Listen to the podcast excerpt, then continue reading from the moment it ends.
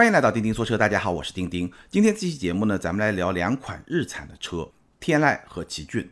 那也算是填一个坑吧，因为我之前在聊雅阁的时候就跟大家预告过，会跟大家聊一聊天籁，后来呢一直没机会聊。那今天呢，把这个坑就填上。事实上，一段时间之前呢，也就是我在聊雅阁的前后呢，我拍了两条抖音关于天籁。一辆是二点零的自吸，一辆是二点零 T，那两款车呢都拍了，只不过呢那个时间非常的短，一条就一分钟嘛，所以呢简单的给出了我对这两款车的一些看法，时间非常的短，只有结论，基本上没有任何分析和说明，所以呢我觉得咱们今天的节目里面呢还是可以好好来聊一聊，然后呢不久之前呢我又拍了一个对比。是关于柯迪亚克和奇骏两款合资品牌的 SUV。其实这两款车都不是很新，应该说都是上市有相当长一段时间的车。那柯迪亚克呢，刚刚经过了一次官降，而奇骏呢，已经是面临换代，所以是市场上性价比非常高的两款合资品牌的 SUV。可以说是德系和日系高性价比 SUV 的这么一个代表，所以呢，我做了一个对比的视频。那这个视频呢，应该是这两天就会在全平台发布，有兴趣的朋友呢可以去看一看。那今天咱们不聊柯迪亚克，咱们就聊一聊奇骏以及我之前提到过的天籁，因为这两款都是日产，而且呢也都不是特别新的车，所以呢，我觉得把两款车放到一起来跟大家聊一期呢，会比较的合适。那其实你把天籁和奇骏这两款日产的产品放到一起以后呢，你会发现一些非常有意思的现象，就是我在题目里面写到的“日产之养”这个“养”字啊，我自己觉得就特别有意思，就它不是特别的爽，但是呢，好像也谈不上特别的不爽。怎么说呢？我们知道日产这个品牌在中国市场上，它主要卖的是一些什么样的车？卖的最好的当然就轩逸，对吧？基本上就在轿车榜的前三，有时候还能排到老大。轩逸是卖的非常好，那除了轩逸之外，日产卖的比较好的车有哪些呢？逍客，然后就是天籁和奇骏。那天籁和奇骏的销量，如果你去看的话，你会发现是一个什么状态？就是我说的日产之养，就是有点养的一种状态。什么意思呢？我给大家分析一下。比如说天籁，四月份天籁的销量是六千七百五十五辆，单独来看六千多辆不算特别的好，但也不算特别的差，但是。如果你把天籁跟同级别的另外两款日系的轿车来比一比的话，你就能感受到一些差别。比如说，同样是四月，雅阁的销量是一万八千九百十二辆，基本上相当于天籁的三倍；凯美瑞是一万五千四百五十九辆，基本上是两倍半吧。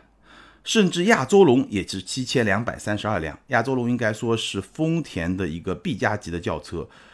这个产品推出时间也不是特别的长，而且这个品牌作为一个产品的品牌，亚洲龙这个名号时间也不是特别的长，但是销量七千二百三十二辆，已经超过了天籁。所以天籁单月六七千辆这么一个销量，单独来看不算差，但是呢，跟真正的一线的产品来比呢，还是有一个比较明显的差距。这个就是我说的日产之雅。奇骏也是类似的情况，但奇骏已经是。即将换代的一款 SUV，四月份的销量一万一千六百六十六辆，这个数字单独来看也不差。但是你再比一比呢？CRV 两万一千三百三十三辆，基本上就是奇骏的两倍；RAV4 一万六千八百七十一辆，基本上也是奇骏的一倍半。甚至皓影一万一千零十二辆，基本上跟奇骏也是持平的这么一个销量。那我们要知道，皓影它作为 CRV 的一个姐妹车型，虽然说产品。本身差不多，产品力也很强，但毕竟它是一个新的产品的品牌。皓影这两个字是一个新的名字，从知名度上来说，跟奇骏那是不能相提并论的，对吧？奇骏那么多年了，皓影才半年多这么一个时间，那皓影的销量已经追上了奇骏，所以奇骏的销量跟天籁非常的接近，就是属于卖的还不错，但是呢，你真的去。跟丰田、本田的同级别的产品去比一比呢，又有一个相对比较明显的差距。所以这两款车呢，我就把它们称为日产之养。我们如果再细致的去看，还会发现一些很有意思的现象。比如说，现在两田就本田和丰田已经是全面采用了双车的战略。这个我们已经说过很多遍了。双车战略的结果是什么呢？一方面它能占据更大的市场，但另一方面呢，销量多多少少会有所分流。比如说亚洲龙。也会分掉凯美瑞的一些销量，包括 Inspire 也会分掉雅阁的一些销量，皓影也会分掉 CRV 的一些销量，卡罗拉和雷凌当然也会分掉一些销量。所以你从轿车榜上去看，轩逸才会排到老大嘛。反过来，如果你把卡罗拉和雷凌两款车的销量加在一起，那是超过轩逸比较大的一个优势的。两田用了双车的战略，它会销量有所分流，但是它加起来整体对市场的占有。那是非常非常强大的，而日产在中国呢，只有东风日产一家合资企业，所以如果你去看合资企业的销量，日产的排名，就东风日产的排名是排在本田的两家合资企业和丰田的两家合资企业之前的，至少过去的很多年都是这样，销量是比较大的。但是呢，如果你从品牌的维度来看，丰田有两家，本田有两家，他们加起来又都会比日产这个东风日产要来的更多。大概是这么一个格局。从这个角度来说呢，其实这两款车它们的销量的表现，对日产来说呢，我就用一个字来形容，就是比较养的，没有特别满意，也没有特别不满意。但是呢，相比丰田和本田这两年的非常快的一个发展的态势，似乎是有点落后的这么一个格局。那还有一点让日产可能不太爽的是什么呢？就是天籁也好，奇骏也好，这两款车在。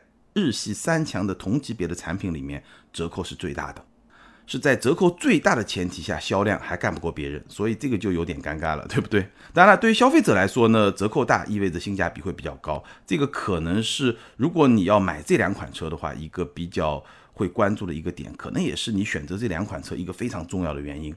那我们把这个背景说清楚了以后呢，接下来咱们就分别来聊一聊天籁和奇骏。那我刚刚说了，这两款车呢都不算是特别新的车，所以呢，咱们就不像聊新车那样聊得非常的细致，就提一些关键的点。天籁，咱们先来聊一聊天籁最大的亮点是什么？因为我不久之前我也说了，我试驾了2.0自吸的版本，开了 2.0T 的版本，应该说把两套动力的版本都开了，所以呢，今天的分析就可以比较的细致一点。或者说比较的全面一点吧，不算细致一点，我们不会聊得特别的细。天籁的亮点是什么呢？我总结了一下，大概四个亮点。第一，这个沙发确实很舒服，沙发厂名不虚传，咱们就不展开说了。第二，天籁的隔音是做的相当不错的，可以说是秒杀雅阁和凯美瑞的。这个点是天籁一个非常重要的亮点，对于某些用户来说，甚至可以称得上是一个卖点。如果你就想要一辆非常安静的。B 级轿车，那我觉得天籁是一个不错的选择。第三，天籁的底盘做的是相当不错的。这一代的天籁的底盘，我觉得相比上一代是有了非常明显的进步。怎么说呢？天籁这个底盘，它的舒适性会比雅阁更好，更加的舒服。与此同时，它的操控响应也是不错的。当然不会特别的运动，但是绝对不会拖泥带水，整个操控还是非常轻快的。它的转向不会像雅阁那么的直接。干脆利落，指哪打哪，对吧？但同样是非常精准的，而且呢，它的手感会比雅阁更加的柔顺。我说的是转向的手感。所以整体上来说呢，天籁这款车它开起来不会特别的运动，不会特别的有激情，但是很好开。那我这个好开是说特别容易开，开起来会特别的轻松，整个底盘呢也会非常的听话，大概是这么一个感觉。所以我觉得底盘也算得上是天籁的一个亮点，它在舒适性和操控性之间找到了一个非常好的平衡，很舒服也很好开。那第四个亮点呢，就是动力。这个可能有些朋友就不太服气，说二点零自吸的天籁怎么可能动力还是一个亮点呢？我觉得二点零自吸一百五十九马力这台发动机确实它的绝对的动力水平是非常有限的，但是呢，调的非常的好。这个二点零自吸加上 CVT，整个的动力响应很快，而且输出呢非常的顺畅，而且它不会像轩逸那样有一点窜，它是响应很积极，但是不窜，这个尺度、这个平衡把握的非常的好。而且呢，其实我开下来，我发现这个二点零自吸的天籁动力是完全够用的，尤其是在日常的驾驶过程中，在城市里面开的话，因为它整个动力调的比较的积极嘛，所以你在八十公里以下。城市或者说城市的高架路上开的话，你会发现整个的动力还是相当不错的。只有在高速上超过一百以后，你要再加速，或者超过九十以后你要再加速，这个时候你会发现这个发动机确实后劲有点不足，需要一点时间来加速。而在城市的主要的使用场景里面，这个动力表现其实是不错的，就整个的感觉是不错的。那如果是那台 2.0T 252马力，那基本上就不要说了，整个的动力在同级别里面是一个非常领先的，对吧？相比于丰田和本田的混动，肯定是动力更好；相比于大众的 2.0T 220马力，动力也会更好。甚至相比于像君威 GS 这样的车，二百三十七马力，它的动力也是完全不虚的。所以这个二点零 T 就不用再多说了。那基本上天籁最主要的亮点，我觉得就是沙发很舒服，隔音很好，底盘的平衡性做得非常的不错，整个动力的输出的质感，二点零 T 不用说，二点零自吸其实也不错，这个是它的亮点。那槽点是什么呢？简单来说三点，第一个呢就是它这个外观啊，长得像一个大号的轩逸，跟轩逸过分相似的外观，我觉得对轩逸是一个加分，而对天籁是一个减分。其实天籁的车身尺寸相比雅阁和凯美瑞基本上在同一个水平线上，差不多的。但是你就这么去看，这个车就停在雅阁边上，你会觉得就没有那么的大气，这个没有办法。这个是第一个外观。那然后内饰呢，质感也非常的一般。其实我觉得它的内饰的质感是比不上雅阁和凯美瑞的质感，包括设计的这种感觉。所以我其实不是特别能够明白啊，为什么轩逸的质感。是轩逸的亮点，到了天籁这儿就变成了天籁的一个槽点。这个日产的设计师在做这两款车的时候，他是怎么去分清楚这个层级的，对吧？天籁明显是要高于轩逸的，为什么轩逸的内饰质感会做得相当的不错，反而天籁会让人觉得很平淡，这个质感就不是特别的好呢？这个我不太想明白。第三呢，就是空间。当然，严格来说，天籁的后排的乘坐空间不能算是槽点，只能说是一个中规中矩的表现。但是，如果你去跟雅阁比的话，那确实是比不过雅阁的，大概是这么一个状况。所以，天籁的亮点和槽点都是比较的清晰。那天籁这款车，如果让我用一句话来总结呢，我觉得这是一款坐着很舒服，开着也很舒服，但是呢，看着不太舒服，然后呢，摸着也不太舒服的这么一款日系的 B 级轿车。大概是这么一个特点，不过它有另外一个特点，就是这款车现在在市场终端的性价比确实非常的高。如果说我刚才分析它的亮点、槽点、优点、缺点，你非常欣赏它的那些亮点，你对它的槽点呢又不太在意，你觉得看上去 OK，内饰你也能接受，然后呢空间也够用，在这个前提下的话，这个车买着是会比较舒服的。二点零自吸的版本现在裸车基本上就十六到十七万，二点零 T 低配。二十万就能落地，中配裸车也就是二十万，所以整个的性价比应该说相比雅阁、相比凯美瑞都会更高一点，这个是没有问题的。这个车啊，它的二点零 T 的版本有点让我想起当年的六缸的英菲尼迪，动力很好，但是呢卖不动。当然了，英菲尼迪的操控会比天籁更好一点，但是呢就是那种大马力的，然后舒适取向的这么一种轿车，这么一个感觉有点像。好，这个是关于天籁。那接着咱们聊奇骏。奇骏的亮点呢，我概括一下，主要是三点。其实呢，临近换代的奇骏，你一定要说它有多少亮点呢？真的是不多。我概括的这几点呢，其实如果你真的把它跟本田啊、跟丰田的这些同级别的 SUV，你如果跟 CRV、皓影、包括 RAV4、威兰达这些车来比呢，可能也未必真正谈得上亮点。只不过呢。作为一款临近换代的车，这几个产品点我觉得还是不错的。第一呢，就是它的空间和舒适性还是 OK 的。那绝对的乘坐空间呢，奇骏是比不过 CRV 和皓影的，基本上跟 RAV4 差不多这么一个水平。乘坐舒适性也不错。不过我们刚刚聊了天籁，这个座椅是大沙发，非常的软，陷入感很强，很舒服的那种。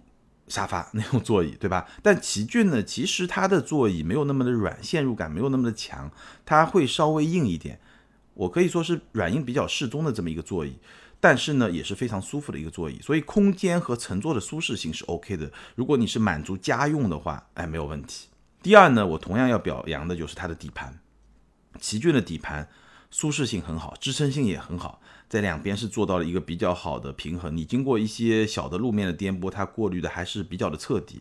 然后大一点的颠簸呢，它有过滤，但是呢会保留一些路感，整个的底盘会有一定的厚重感。包括它经过一些很大起伏的这些长波的路面呢，支撑性也是表现的非常不错的。所以这个底盘我觉得也是做的相当平衡的一个底盘。那第三点呢就是动力。哎，跟天籁一样，这个动力还是有惊喜的。当然，我试驾的奇骏呢是二点五自吸的奇骏，二点零的我没开。那就这个二点五的发动机，就加上一个 CVT 这套动力系统来说呢，我觉得对我来说是有惊喜的。这个二点五自吸虽然只有一百八十六马力，一百八十六马力真的不是一个很耀眼的这么一个数字，但是呢，它的动力响应很快，不仅是油门响应快，整个 CVT 的变速箱响应也快。那这两个响应快加到一块儿呢？给人的感觉就开起来非常的有力，而且呢，这个变速箱呢不仅是响应快，也很聪明，就基本上你稍微深踩一点油门，它就会拉高一点转速；你再深踩一点油门，它就会再拉高一点转速。所以整个的动力的输出给你的感觉就是很有力、很有力的这么一个动力输出的感觉。这个是驾驶的感觉啊，绝对的动力其实并不是很高。如果你高速上再加速的话，其实跟我刚才聊二点零的天籁差不多，它的后劲不是很足，但它的后劲会比二点零自吸的天籁会稍微好一点点。但它毕竟是个二点五嘛，绝对的动力其实也就是那样。但是呢，通过这么一个调教，会让你觉得，哎，它还是比较有力的那么一个动力。所以我觉得在天籁也好，在奇骏也好。它的这个 CVT 和自吸发动机的这么一个组合、一个配合，应该说做的还是相当不错的。所以奇骏的三个亮点：空间、舒适性 OK，底盘非常的平衡，动力也不错。我说的是这个2.5自吸。当然，根据天籁的2.0自吸和奇骏的2.5自吸的表现综合来看，我觉得奇骏的2.0自吸，你别指望它动力多好，但是我相信也是够用的。如果是同样的这么一个发动机和变速箱调教的逻辑的话。我觉得这个组合在天籁上、在奇骏上的表现都比在轩逸上更好。在轩逸上唯一的问题就是有一点小窜，那在天籁和奇骏上这一套动力是没有串的，所以动力也不错。那奇骏的槽点呢也是三个，第一呢外观，这个外观确实是很有年代感，毕竟是临近换代的车型，这个也没有办法。你看它那个前脸啊，就像是整个各个器官挤在一块儿。眼睛、鼻子、嘴巴就挤在一块儿那种感觉，用今天的标准来说，可以说是比较小气的，一点都不大气。然后你看它整个的车身是比较高耸的，有一点点那种越野的气息，不像现在的很多城市的 SUV 都会设计的比较舒展，然后比较有宽度，甚至比较动感、比较时尚那种造型。你看皓影，对吧？包括 CRV 都是那种取向。那相比之下，奇骏这种高耸的车身呢，会有一点点越野的气息，但是呢，它又没有 RAV4 那么的硬朗，看上去又没有 RAV4 那么的好看，所以这辆车今天来看，我觉得它的外观设计不太好看，年代感是比较强的，确实会觉得是一辆老车，即将被换代的老车。内饰其实也是同样的感觉，内饰的选材用料是完全 OK 的。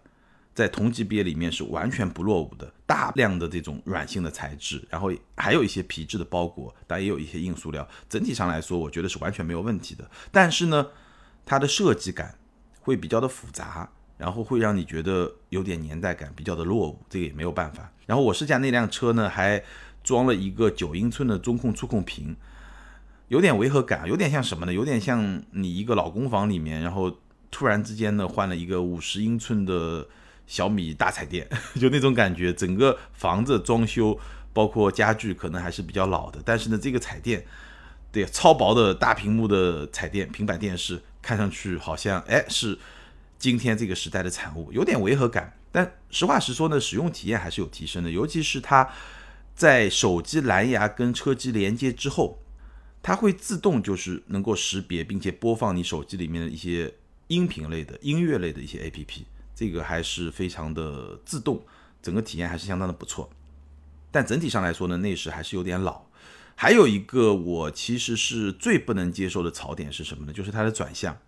奇骏的转向在靠近方向盘最中央位置左右各差不多九十度的范围内，它的方向盘几乎是没有回馈力矩的。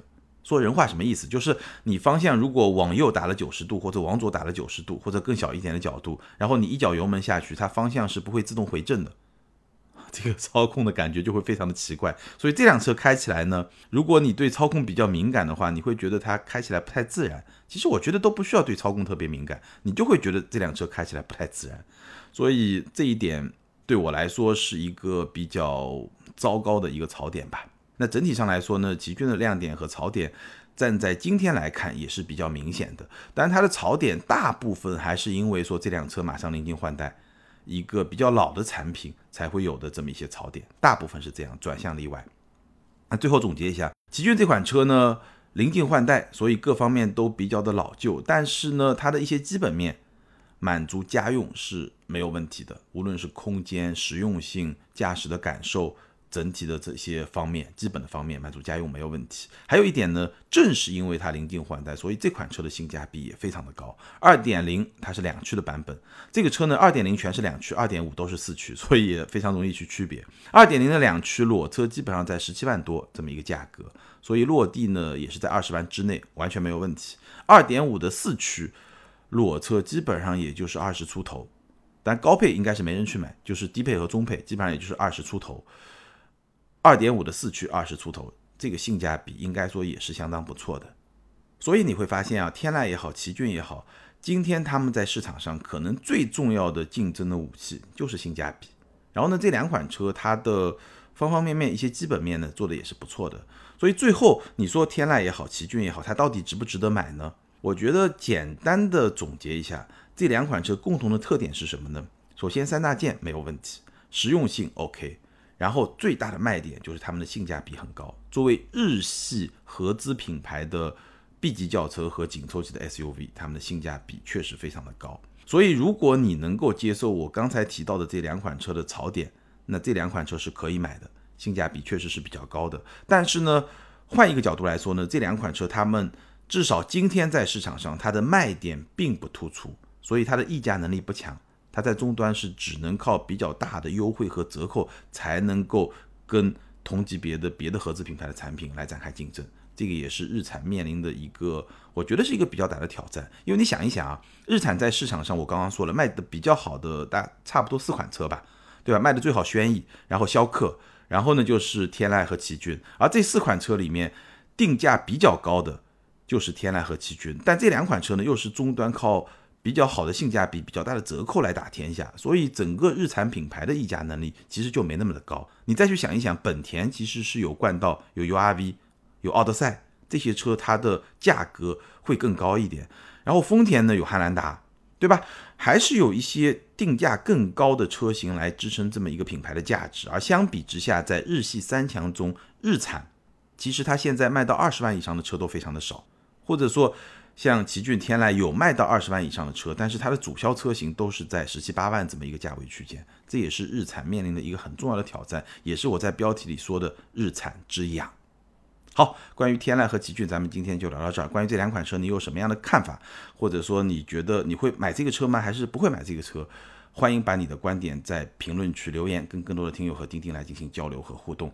还是那句老话，留言和评论永远都是对钉钉最大的支持。谢谢大家。好，咱们来看上一期节目的听友留言。那上一期节目呢，咱们点评了十款女生很可能会感兴趣的车，ID 是静静静静，这个是四个静，我就不解释了，你自己应该能听得懂。这位听友他说。我觉得现在兴起的电动车最适合女士使用，驾驶轻松，而且不需要保养，家里有充电桩的情况下使用更方便。我就给老婆买了一辆宝马的 i3，既有个性，操控也好，而且车身短，转弯半径小，非常适合女士开。总结下来，女生选择：第一，外观个性靓丽，不易撞衫；第二，操控灵活，停车方便；第三，品牌认知度高，外观内饰做工精致。这位听友的概括，我觉得非常的精准。有两条是很感性的，第一个就是要好看、颜值；第二就品牌要好，这跟我上期的概括是一样的。然后第三条就是操控灵活，要好开，这个是实用性方面的，感性理性的结合，概括的非常非常的好。下一位听友 ID 是飞龙零六零八，这位听友他说：丁丁老师你好，你把女士最爱的车第一位给了 mini，正好我有一个妹妹，今年三十了，她想买这款车，开始我不太同意，就如你所说，缺点太多。但是他就是喜欢，没办法，马上把你这期节目推荐给他，让他听听。如果决心已下，那就买吧。同时希望他成为你的忠实粉丝。谢谢这位听友。我觉得对于女生来说，喜欢最重要。她要真的喜欢了，咱们就不用再去劝她不要买这款车，没必要。然后呢，非常感谢你，我们也非常的欢迎女粉丝、女听友。好，感谢所有听友的留言，也欢迎这两位听友把你们的联系方式通过喜马拉雅后台私信给我。你们将获得的是由途虎养车网赞助的 Wilson 微送超强镀金系列汽车漆面镀金，价值一千两百九十九元。这是一款日本原装进口的漆面镀金，保持时效在一年左右，而且可以在全国的途虎线下店免费施工。具体的领奖方式可以参考咱们每期节目的节目简介。那更多精彩内容呢，欢迎关注我们的微信公众号“钉钉说车”，在那里你可以看到我们的视频节目，也欢迎你关注我们的抖音号“钉钉说车”，或者呢，你可以通过新浪微博钉钉说车钉钉来跟我进行交流和互动。那最后再提醒大家一件事情，无论是新老听友，都记得订阅咱们的这个专辑“钉钉说车”，这样呢，每次节目更新你都可以收到提醒。好，感谢大家的支持和陪伴，咱们今天就聊到这儿，下回接着聊，拜拜。